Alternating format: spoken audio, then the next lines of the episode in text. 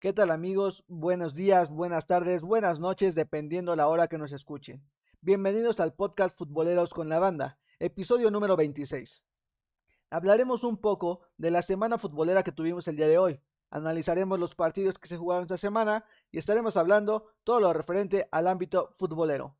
Hablaremos sobre la final de la Liga MX, Cruz Azul contra Tigres, y obviamente hablaremos sobre la previa, lo que pasó antes en las semifinales con cada uno de estos equipos. En la Liga MX femenil hablaremos sobre el partido de ida que se jugó en el Estadio Arcon.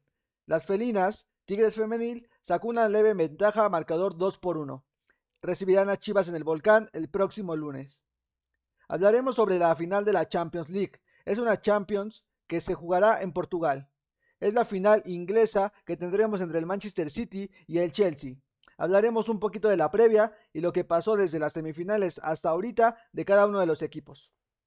Hablaremos sobre las ligas europeas, ya tenemos campeón en todas. Hablaremos sobre cómo quedaron posicionados para lanzarse hacia la Champions League o hacia la Europa League respectivamente. Muchas gracias por escucharnos. Les recordamos seguirnos en nuestras redes sociales, en Facebook, Food con la Banda, Instagram, de la misma manera Food con la Banda, YouTube, Futboleros con la Banda y en el podcast en Spotify, Futboleros con la Banda. Comenzamos con este capítulo número 26. Esperamos que lo disfruten y arrancamos.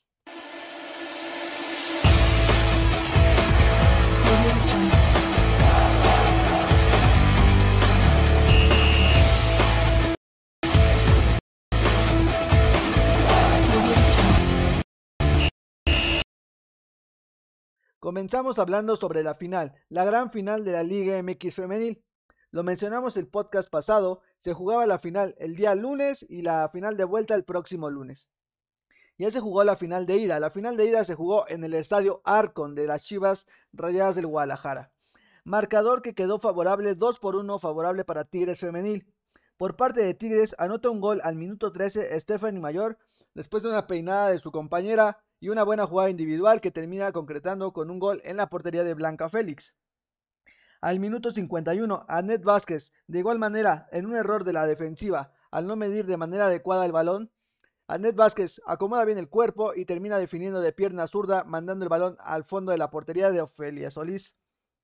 Al minuto 95, después de un penal fallado por parte de la misma Caro Jaramillo, en un contragolpe después de una jugada, Greta Espinosa y en una jugada de táctica fija muy interesante, después de un córner, después de dos toques dentro del área, termina anotando Greta Espinosa en la línea a dos pasos de la portería en un remate de cabeza certero que termina poniendo el 2 por 1 ya casi terminando el partido. Un partido muy interesante entre las dos escuadras, realmente fue un buen encuentro a mi parecer y que realmente no dejó a deber nada. Tendremos la final de vuelta el día lunes, no se les olvide, el día lunes tenemos la final de vuelta. ¿Qué tenemos nosotros para esta, este partido, esta gran final? El 31 de mayo, que es la final de vuelta, a las 5 de la tarde por la página de Facebook Futboleros con la Banda, estaremos hablando sobre el crecimiento del fútbol femenil en nuestro país, en México. Y tenemos de invitada especial ni más ni menos que a Jimenota Brambila, una periodista que se encarga de cubrir a Puebla Femenil y obviamente el tema del fútbol femenil de la Liga MX. Estará muy interesante y obviamente tendremos una previa sobre la final de vuelta que se jugará en el estadio de Tigres Femenil en el Volcán. Continuamos en este capítulo de podcast.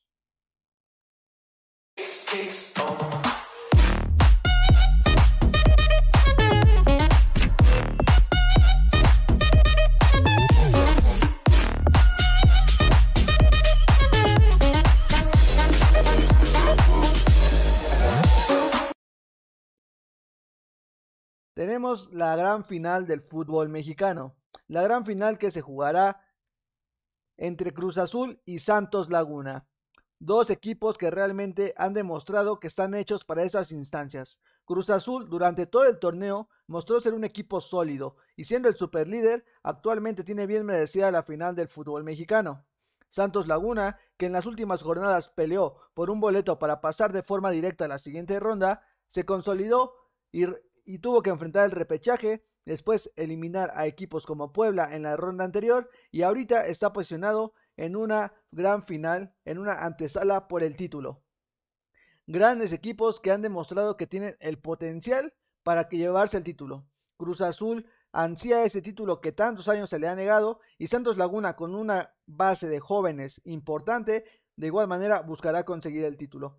Reynoso contra Almada intentarán levantar este título del Guardianes 2021, pero hablaremos primero cómo sucedieron las previas, las semifinales de este gran fútbol mexicano.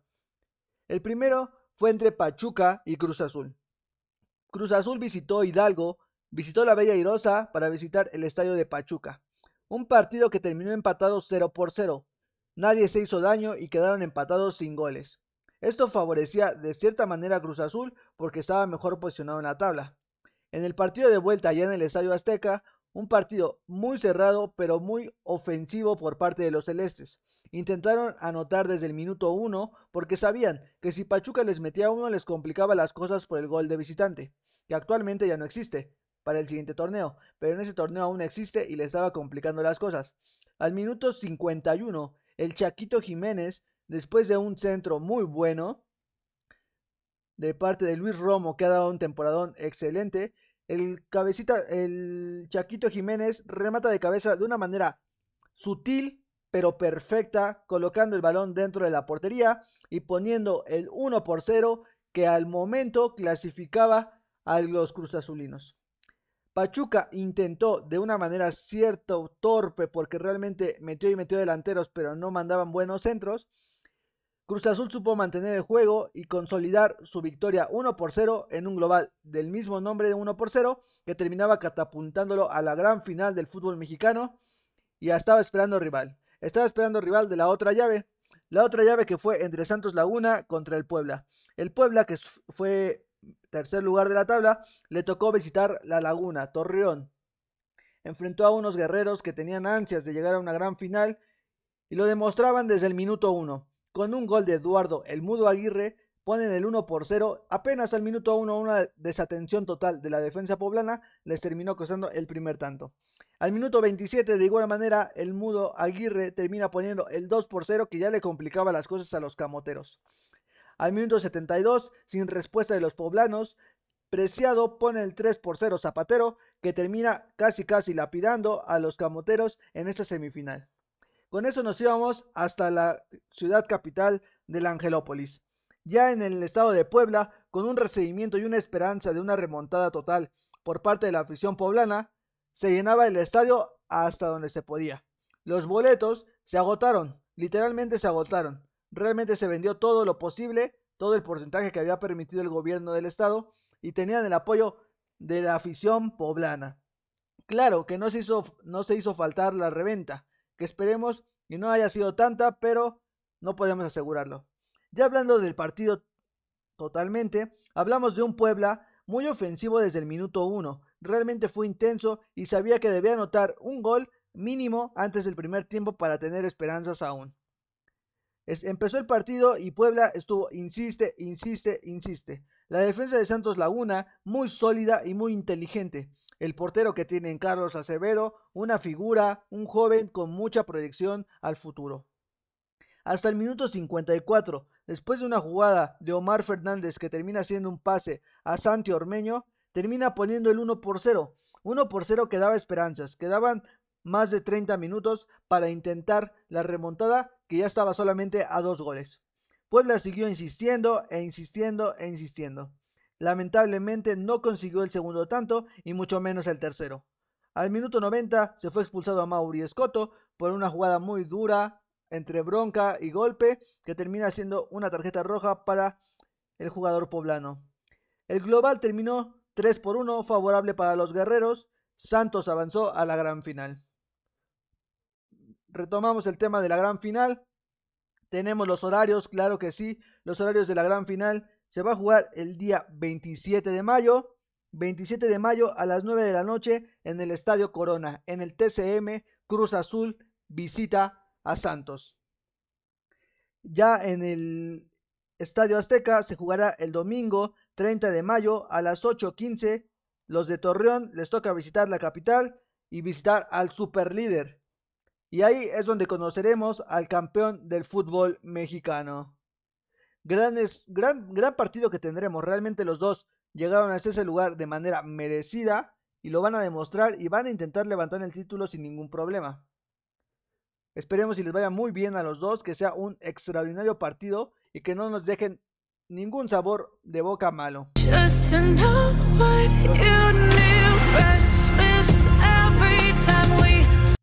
Los invitamos a la, a la narración en vivo del partido de ida. Como ustedes saben, el partido de ida va transmitido por Fox Sports, por televisión de paga. El partido de vuelta ya va por televisión abierta, por Televisa y me parece que por TV Azteca. Pero el partido de ida lo tenemos la narración en vivo por la página de Facebook Diagonal Food con la banda. Si no pueden ver el partido, pueden escucharlo con nosotros, estarán totalmente invitados.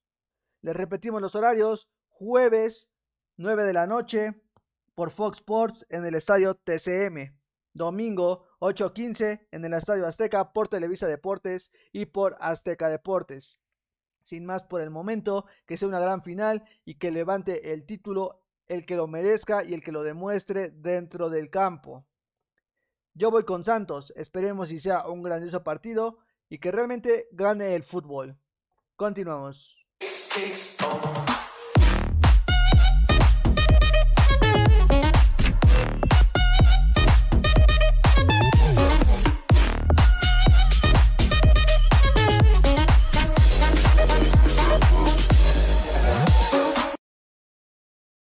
Tenemos la final, la final de la Champions League la final inglesa de esta Champions League que se jugará el día sábado a las 2 de la tarde. El Manchester City, campeón de la Premier League, enfrentará al Chelsea. El City, a comparación con el Chelsea, ha tenido resultados muy buenos. Los últimos partidos los ha ganado. El último que ganó fue contra el Everton, el anterior lo perdió por un tanto contra el Brixton, el anterior lo ganó contra el Newcastle, el anterior que fue una final adelantada contra el Chelsea la ganó el Chelsea y el anterior lo ganó contra el Crystal Palace. Por otro lado, el Chelsea no, no demuestra los mismos números. Se le ha complicado un poquito el tema de ganar partidos en la liga. El partido anterior lo perdió 2 por 1 contra el Aston Villa. El partido anterior lo ganó 2 por 1 contra el Leicester. Y el anterior lo perdió 1 por 0 contra el mismo Leicester. Uno antes perdió contra el Arsenal 1 por 0. Será una llave muy complicada, será un partido muy duro, muy estratégico. Ambos equipos se conocen al por mayor, son de la misma liga y se enfrentaron un partido antes para medirse, para calarse. Fue el round de estudio como comúnmente se dice. Estaba checando que el Chelsea tiene dos lesiones importantes. Tiene la lesión de Kanté, que está en dudoso para jugar la final de la Champions League, y de Mendy, que de igual manera está, está lesionado y está en duda para la gran final. Lo de Mendy pues, es complicado. Lo de Kanté creo que es primordial. Primordial porque contra el Real Madrid dio un partidazo y fue el encargado de orquestar todos los contragolpes favorables. Por parte del City, creo que, bueno, es el último partido del Kun Agüero. Ya tuvo su despedida en su estadio, pero va a su despedida en Champions League. Kevin De Bruyne debe demostrar que tiene una calidad impresionante que lo ha colocado dentro de los mejores mediocampistas del mundo. Tiene jóvenes muy interesantes, como es el caso de Fonden, que es un volante por derecha que puede jugar hasta por, como delantero. Sterling, el mismo caso, solo que por la banda izquierda. Además tienen un portero de mucha confianza como lo es Henderson. Tienen centrales que costaron millones y que han hecho valer su peso en goles y en porterías en cero. Por parte del Chelsea, insisto, lo que hizo Kanté fue extraordinario. De igual manera tiene jóvenes muy buenos. El caso de Havertz, de Timo Werner, de Pulisic y obviamente la experiencia de Jorginho, Kanté, Aspilicueta, entre otros. Creo que va a ser un buen encuentro, creo que va a ser muy de ida y vuelta porque ambos equipos son tanto ofensivos como defensivos cuando lo tienen que hacer, sus transiciones son lo suficientemente rápidas y creo que va a ser una buena final de Champions. Recordamos cómo fue su paso para llegar a esta gran final. El Manchester City Primero tuvo que eliminar al Borussia Dortmund. Se le complicó al principio, pero lo pudo consolidar sin ningún problema. En la siguiente ronda eliminó al Paris Saint-Germain, que decían que era la final adelantada. El Chelsea, por su parte, primero eliminó a un Lokomotiv, un equipo, a un Porto, perdón. Eliminó un Porto que se le estaba complicando las cosas porque el equipo del Tecatito ya se estaba acercando. De ahí tuvo que eliminar al Rey de Europa, al Real Madrid, que de igual manera era un rival a vencer muy fuerte. Creo que los dos tuvieron rivales fuertes tanto en cuartos como en semifinales. El Borussia Dortmund, un equipo alemán, le complicó al City. El Porto, el, el equipo de Tecatito, le estaba complicando al Chelsea. En semifinales no se quedaron atrás. El Paris Saint-Germain, el subcampeón de la Champions, enfrentó al City que ya le estaba complicando pero no tuvo reacción. El Real Madrid, el rey de Europa, pues simplemente es el rey de Europa y obviamente le iba a complicar las cosas y no se le iba a dejar tan fácil. Entonces tenemos la final. Final sábado 2 de la tarde en el estadio del Porto, un campo neutral y que se repartirá en la afición 50-50. Obviamente con un aforo de un porcentaje menor al 100%, pero ya habrá afición y creo que eso es algo importante. Esperemos si sea un gran encuentro, que nos regalen un espectáculo al que nos tienen acostumbrados en Champions League y que gane el mejor. En esta Champions yo voy con el City, con Pep Guardiola y compañía. Continuamos.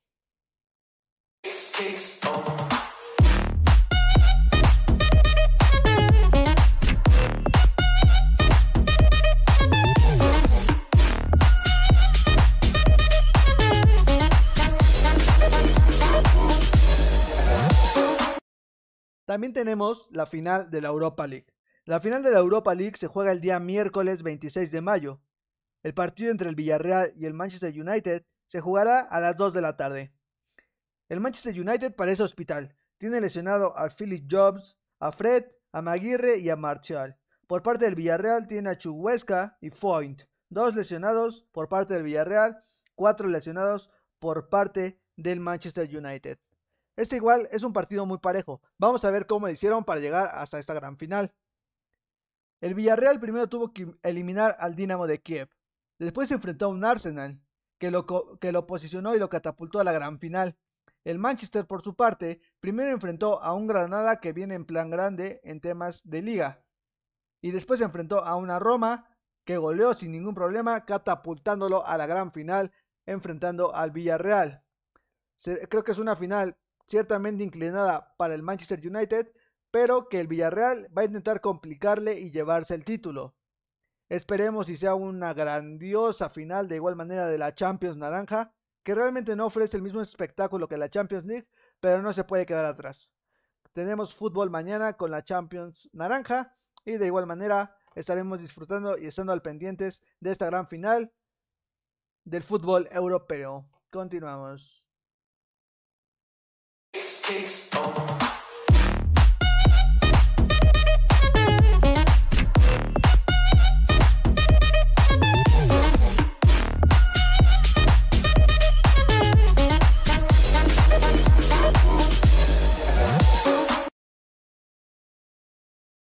Se acabó la Premier, se acabaron todas las ligas europeas, pero empezamos con la Premier League.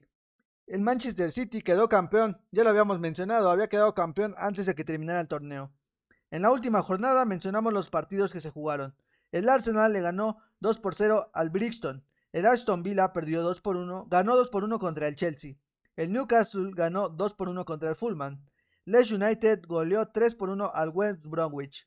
El Tottenham le ganó 4 por 2 al Leicester City. El Liverpool le ganó 2 por 0 al Crystal Palace. El Manchester City goleó 5 por 0 al Everton. El Sheffield United ganó 1 por 0 contra el Burnley.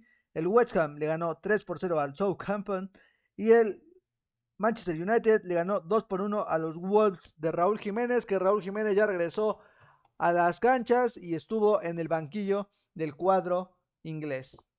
¿Cómo quedó la tabla de posiciones de este torneo? En primer lugar, como ya mencioné, quedó el Manchester City y se consolidó campeón de la Premier League. En segundo puesto quedó el Manchester United con 74 puntos. En tercer puesto quedó el Liverpool con 69 puntos. El cuarto puesto quedó el Chelsea con 67 puntos. Son los cuatro que clasificaron de manera directa a la Champions League. El Leicester City y el West Ham en quinta y sexta posición respectivamente que se van a Europa League. El Tottenham en séptima posición se va al nuevo torneo que existe que es la Conference League. Esto aún se puede mover.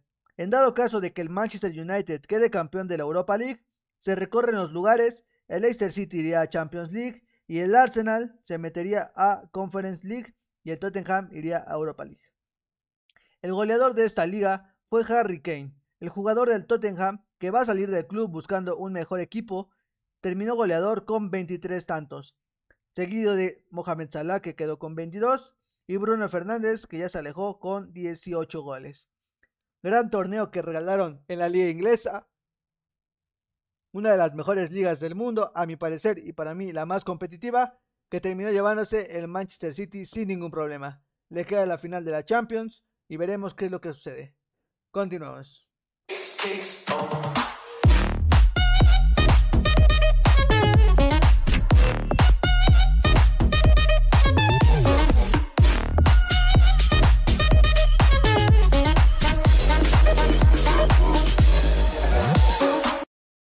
Ahora hablamos sobre la Bundesliga. La Bundesliga que el Bayern sigue siendo aplastante y conquistando esta liga sin ningún problema. De igual manera que el City ya había quedado campeón fechas antes de acabar la temporada. Pero vamos a hablar de lo que sucedió en la última jornada de la liga alemana. El Bayern Múnich, ya campeón, goleó 5 por 2 al Augsburg. El Borussia Dortmund ganó un partido importante 3 por 1 contra el Bayern Leverkusen. El Eintracht Frankfurt le ganó 3 por 1 al Freiburg. El Schalke ya descendido perdió 1 por 0 contra el Lyon. Hertha Berlín perdió 2 por 1 contra el Hoffenheim. El Arminia le ganó 2 por 0 al Stuttgart. Unión Berlín le ganó sorprendentemente 2 por 1 al Leipzig. El Wender Bremen perdió 4 por 2 contra el Borussia Mönchengladbach. Y el Wolfsburg perdió 3 a 2 contra el Mainz. La tabla de posiciones queda de la siguiente manera. Como podemos ver en pantalla, el Bayern de Múnich se quedó con el campeonato. Con 78 puntos se quedó con el primer puesto. En segunda posición, el Leipzig con 65 puntos. En tercer puesto el Borussia Dortmund con 64. En cuarto puesto el Wolfsburg con 61 puntos. Estos cuatro son los, clasificados a la Champions League. El Eintracht Frankfurt quedó en quinta posición con 60 puntos. En sexta posición el Bayer Leverkusen con 52 puntos. Estos dos, Frankfurt y Leverkusen, clasifican a la Europa League. El Unión Berlín, sorprendiendo a propios y extraños, con 50 puntos se queda en la séptima posición, clasificando a la nueva liga, a la nueva competición europea, la Conference League. El goleador de esta liga fue ni más ni menos que Robert Lewandowski, que como mencionamos la, la jornada pasada, sumaba 40 goles, empatando al máximo goleador en una sola liga con 40. Con este tanto que anotó esta jornada, superó y se convierte en el máximo y único anotador con más goles en una sola temporada, sumando 41 goles. Los más cercanos fue Andrés Silva con 28 goles y Erling Haaland con 27 goles. Grandiosa temporada por parte de los alemanes que siguen arrasando con esta liga. Y sin duda alguna de Robert Lewandowski que anotó 41 goles en una sola temporada. De locos. Para mí que se lleva la bota de oro y nuevamente va a seguir cosechando títulos. Continuamos.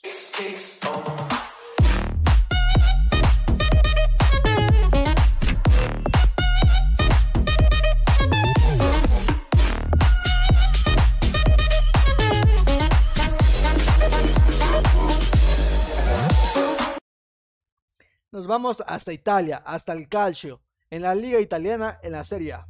El Inter de Milán quedó campeón, pero hablaremos de lo que pasó en la última jornada, en la jornada número 38. El Cutrone empató 0 por 0 contra la Fiorentina, la Fiorentina que estrena técnico y cambia de técnico con el Napoli de Gerano Gattuso se va a la Fiore. El Genova le gana 1 por 0 a Caligari. La Sampdoria le gana 3 por 2 a la Parma. Inter de Milán golea 5 por 1 al Unidense. Torino 1 a 1 contra el Benevento. Juventus gana un partido importante 4 por 1 contra el Bologna sin Cristiano Ronaldo en la cancha. Sassuolo le gana 2 por 0 al Lazio. El Milan gana 2 por 0 contra el Atalanta. La Roma empata 2 por 2 contra el Spezia. El Napoli de Irving Lozano deja ir una oportunidad de ir a Champions League y empata 1 por 1 contra el Ellas Verona. ¿Cómo queda la tabla de posiciones? En primer puesto y como campeón del Scudetto quedó el Internazionale de Milán con 91 puntos. En segundo puesto el Milan con 79 puntos. Tercer puesto el Atalanta con 78 puntos, los mismos que la Juventus en cuarta posición. Estos cuatro son los clasificados de manera directa a la Champions League. Inter, Milan, Atalanta y Juventus competirán en este magnífico torneo. Quinta posición el Napoli. Sexta posición, la Lazio. El Napoli que dejó ir el puesto en Europa League terminó empatando, se va a la Europa League. Lo mismo que el Lazio, que no le alcanzaron los puntos y va de nuevamente a la Europa League. La Roma, en séptima posición, se va a este nuevo torneo europeo, a la Conferences League. Estará compitiendo ahí por levantar ese nuevo título que acaba de surgir en esta UEFA, Confederación de la UEFA. ¿Cómo quedó el tema del goleo? Cristiano Ronaldo quedó campeón de la bota de oro en este torneo con 29 goles. El jugador de la Juventus se coronó siendo el máximo anotador de esta liga. El más cercano fue Romero Lukaku, que sumó 24 goles. En tercer puesto, Luis Muriel del Atalanta con 22 goles. Grandísima victoria del bicho en goleo, que termina dándole la bota de oro en este torneo. La Juve se mete a Champions, el Napoli se va de la Champions y el Inter de Milán acaba con esa hegemonía de la Juventus en la Serie A. Continuamos.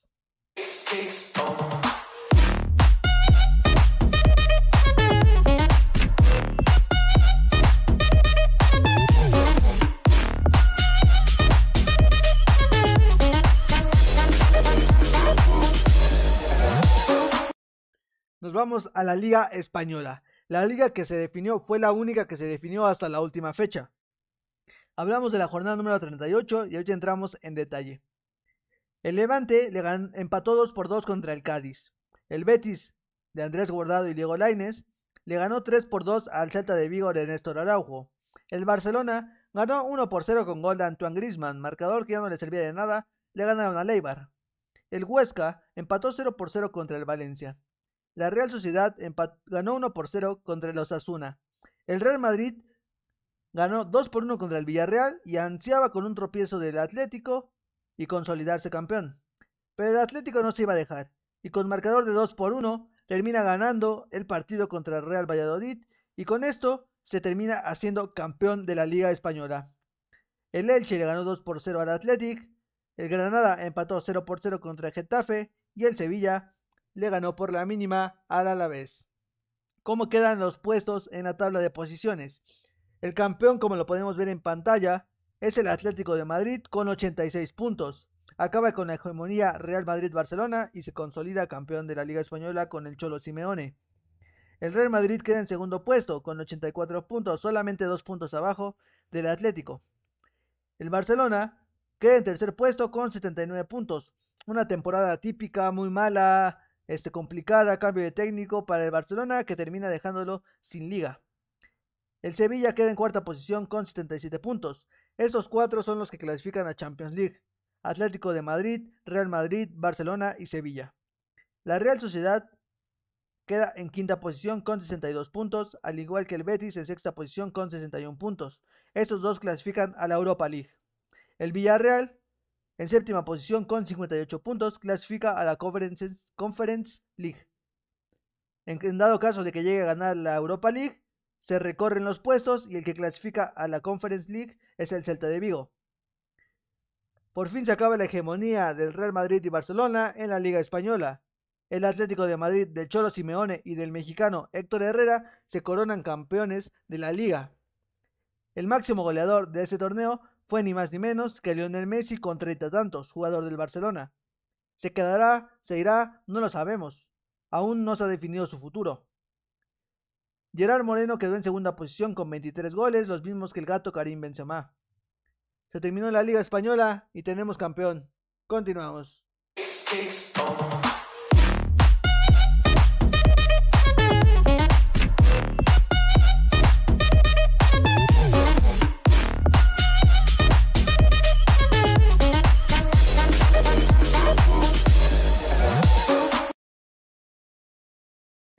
Vamos y terminamos con los mexicanos en Europa. El mexicano Néstor Araujo, recordemos que mencioné hace un momento, tuvo actividad en la última jornada de la Liga Española. El equipo que enfrentó al Betis de igual de los mexicanos, en el cual juega Néstor Araujo en el Celta de Vigo, que jugó los 90 minutos en el partido, que pierde su equipo 3 por 2. Por parte del Betis, Andrés Guardado jugó de titular y salió al minuto 66 y Diego Laines entró al minuto 58. Jugaron y tuvieron actividad los tres mexicanos y lamentablemente para Néstor Araujo ganó el Betis bien para los béticos Diego Laines y Andrés Guardado. Irving Lozano con el Napoli, que sufrió lamentablemente un empate que lo dejó fuera de la Champions League, empató uno por uno contra el Ellas Verona. El mexicano Irving Lozano inició de titular y jugó 67 minutos en el empate uno por uno, los dirigidos por Genaro Gattuso. El Tecatito Corona estaba lesionado. Recordemos que tuvo una temporada ciertamente complicada y lo impidió, le impidió jugar la última jornada y competir por ese ansiado título en la liga portuguesa. Esperemos que se recupere pronto y tenga actividad pronto en el fútbol portugués y si no es que sale a otro equipo. Héctor Herrera jugó y tuvo actividad, claro que sí, durante la temporada como tal y obviamente en este partido que definió la final de la Champions League, la final de la Champions, la final de la Liga Española. El mexicano Héctor Herrera jugó 5 minutos más el agregado, entró al 85 y fue importante para mantener y consolidar este campeonato o este partido que lo iba a consolidar con un campeonato por parte de los colchoneros. Y es toda la actividad de los mexicanos. Eric Gutiérrez no pudo terminar la, temporada jugando por tema de lesión. Exxon Álvarez terminó campeón de liga y de copa. Extraordinaria temporada del mexicano Exxon Álvarez. Gerardo Arteaga clasificó a la preclasificación para la Champions League con el Genk y aparte fue campeón de, la Copa belga. Titular indiscutible actualmente con el Genk. Impresionante lo de este chavito que salió de Santos, si no me equivoco, Gerardo Arteaga.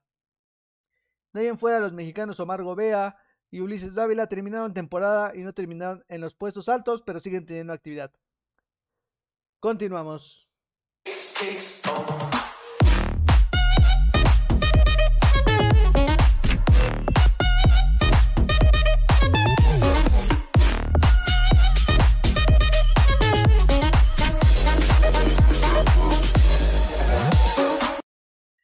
Continuamos. Es todo por el capítulo de hoy. Les recordamos seguirnos en nuestras redes sociales, pero antes nos vamos con el resumen.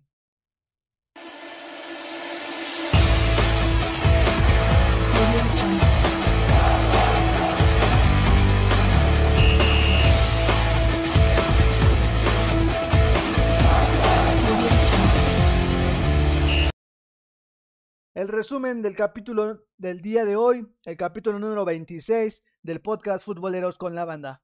Tenemos la final del fútbol mexicano. El superlíder Cruz Azul enfrenta al número 5 de la tabla, Santos Laguna.